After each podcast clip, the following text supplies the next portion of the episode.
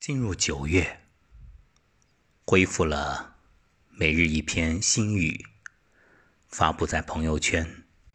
特别喜欢清晨起来，万籁俱寂，静静的用文字抒发心情，吐露心声。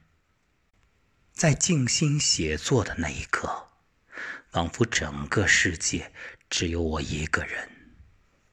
沉浸其中，不愿有片刻抽离。今晚就将这两日的心语与你分享。九月六号，看见。昨晚声音疗愈讲述了一个关于鼓励改变命运的故事。一个丑女孩。偶然得到大名鼎鼎哲学家的鼓励，心境处境皆逆转，日益精进，直至成为人生赢家。鼓励如阳光雨露，给身心滋养，人人都需要。一直以为自己很坚强，古井不波，如如不动。今日清晨。录完节目发给老妈，不久收到语音，静静聆听，竟不由湿了眼眶。儿子，听了你早间的节目，讲的特别好，特别有逻辑性，由浅入深，很接地气，让人听得懂。谢谢你，儿子，你把妈妈和爸爸带进健康的课堂，让我们身心都得到滋养，越来越好。我和你爸由衷的感谢，谢谢儿子。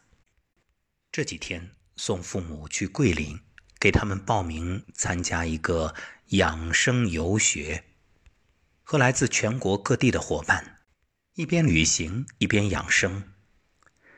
原本是打算陪他们一起前往，但实在是无暇抽身。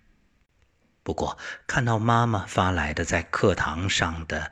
快乐的照片、视频，感受到笑脸中所洋溢的青春与美好，我深受感染，更感到欣慰。是啊，人到中年，最幸福的莫过于父母有健康的身体，有自在的晚年生活。忽然想到杨宗纬的那首《我变了，我没变》。我做了那么多改变，只是为了我心中不变。我多想你看见。谁不是呢？一生努力，全心付出，不过为了一个“懂”字。当你被看见，再多辛苦化作云烟，唯有自豪和喜悦存心间。去粗存精，去伪存真，如炼化的金子，珍贵无比。古人曰：“士为知己者死，若得相知，九死无悔。”这世间不缺交易，不乏需求，以及依赖、崇拜、追随，唯有懂最难得。那是心之无碍，通达纯粹，晶莹剔透。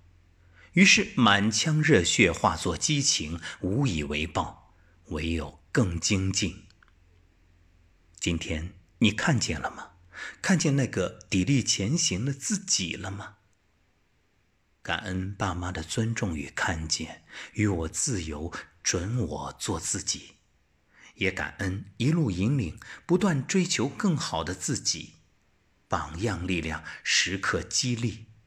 有一种爱，叫做你不在我身边，却相伴每一天。我们彼此看见。九月八号，梧桐心语，放下。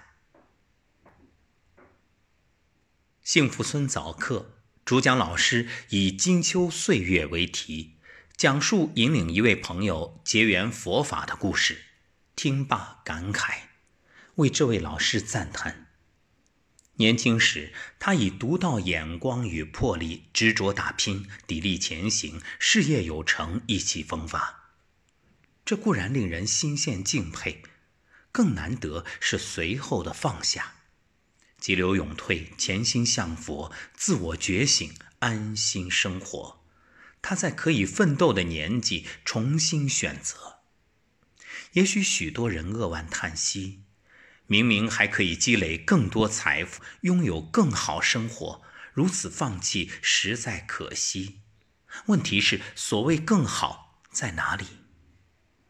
国王嘉奖一位忠心耿耿的将军，金口玉言。允诺将军可以骑着最快的马一路前行，只要日落前回到王宫，所到之处皆为其封地。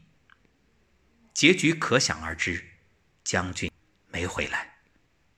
人心不足蛇吞象，出发易回归难，追求易放下难。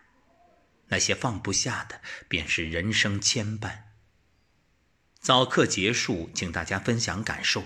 一位伙伴疑惑：修行就是放下吗？答曰：放下是修行，得到也是修行。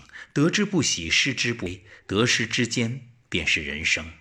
终将明白，得是偶然，失是必然。不为得失牵绊，人生不过借势修心。终有一天不得不放下，无论愿不愿。无论疾病还是痛苦、困难与挫折，皆是提醒你，要么跨越，要么绕过。而无论怎样选择，都是与过去道别，也就是放下。倘若放不下，便化作身之病、心之祸、意之乱、情之迷，障碍你，阻挠你，束缚你，拉扯你。时刻提醒你不堪重负，举步维艰，于是人生寸步难行。唯有断舍离，才能获新生。放不放？所谓智者，不会以有限生命追求无穷拥有，只会在有生之年投身无爱事业。无爱，心无挂碍。潇洒人生，来去如风，无忧无虑，无悔无惧。每一步过往，只为当下最真实自我。你活在哪个时空？过去、未来，还是此刻？若依然放不下，没关系，时光会替你抉择。一切紧握不放，终将被岁月淹没，直至一碗孟婆汤。